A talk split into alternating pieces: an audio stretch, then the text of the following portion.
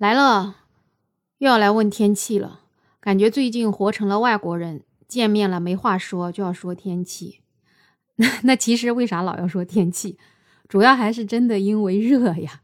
这不，今年这热的跟以前真的不一样啊。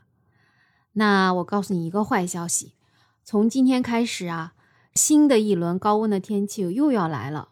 这一次呢，会影响到浙江啊、福建啊、广东啊这些地方。那我们。长三角这里呢就还好一点，反正未来的天气基本上不会超过四十度，是吧？现在我觉得不超过四十度的天都是好天气。不管怎么样，大家还是注意一下，在高温天气里要做好防暑降温啊，可千万不能中暑呀。因为根据天气预报，他说南方有不少地方体感可能都要达到六十度呢。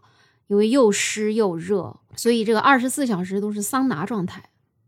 那在这么热的天里面呢，还发生了一件事儿。这是七月十三号的时候，在广东一个小区有一个阿姨，她因为呼吸道感染就出现了发烧啊。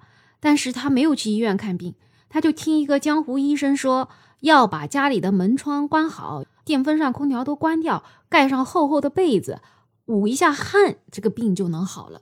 到了七月十四号啊，他的女儿因为找不到他，赶紧回家看，发现他已经浑身发热、发烧，已经失去意识了。完了就赶紧叫了幺二零急救车。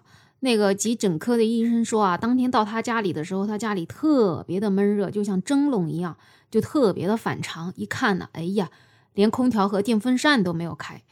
当时就看他的体温啊，腋下的温度就达到了四十点五度了。后来经过医生检查，发现他就是得了热射病，也就是中暑了。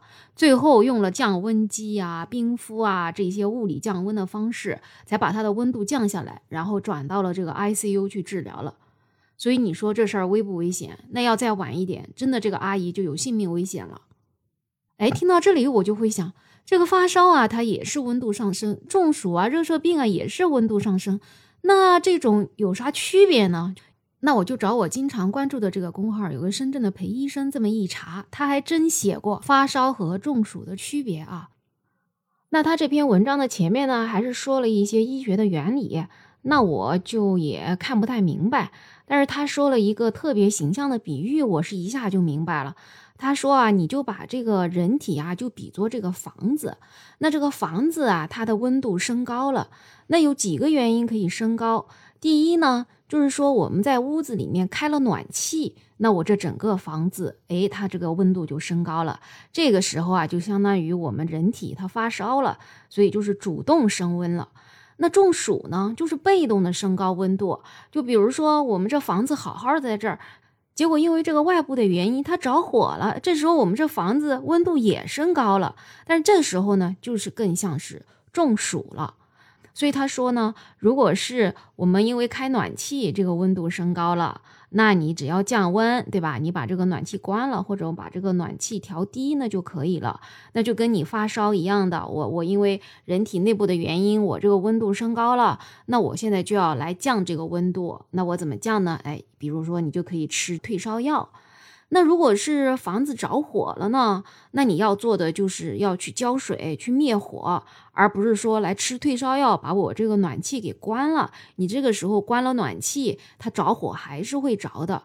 所以降温呢，你就要去灭火啊。你中暑呢，你就要去做这个物理降温，就比如说开头的那样子，呃，拿冰敷啊这些，把你的这个温度给降下来。听完这个工号的介绍，我现在也算是明白这个中暑和发烧的区别了。不知道你听明白了没？那不管怎样呢，我还是想跟你说，如果真的是生病了、发烧了，那就是该看医生看医生，该降温度降温度，可千万不要说，哎呀，我捂一身汗就好了。因为我们从小到大，家里的老人是这么跟我们讲的。但我们现在都到了二零二二年了，我们还是要讲科学呀。好了，那本期这个话题就说到这里啦。你有什么好的办法、好的想法，也可以在我的评论区留言。如果喜欢我的专辑，就给我的专辑来个订阅加五星好评吧。那最后就祝大家都健健康康的，我们下期再见啊！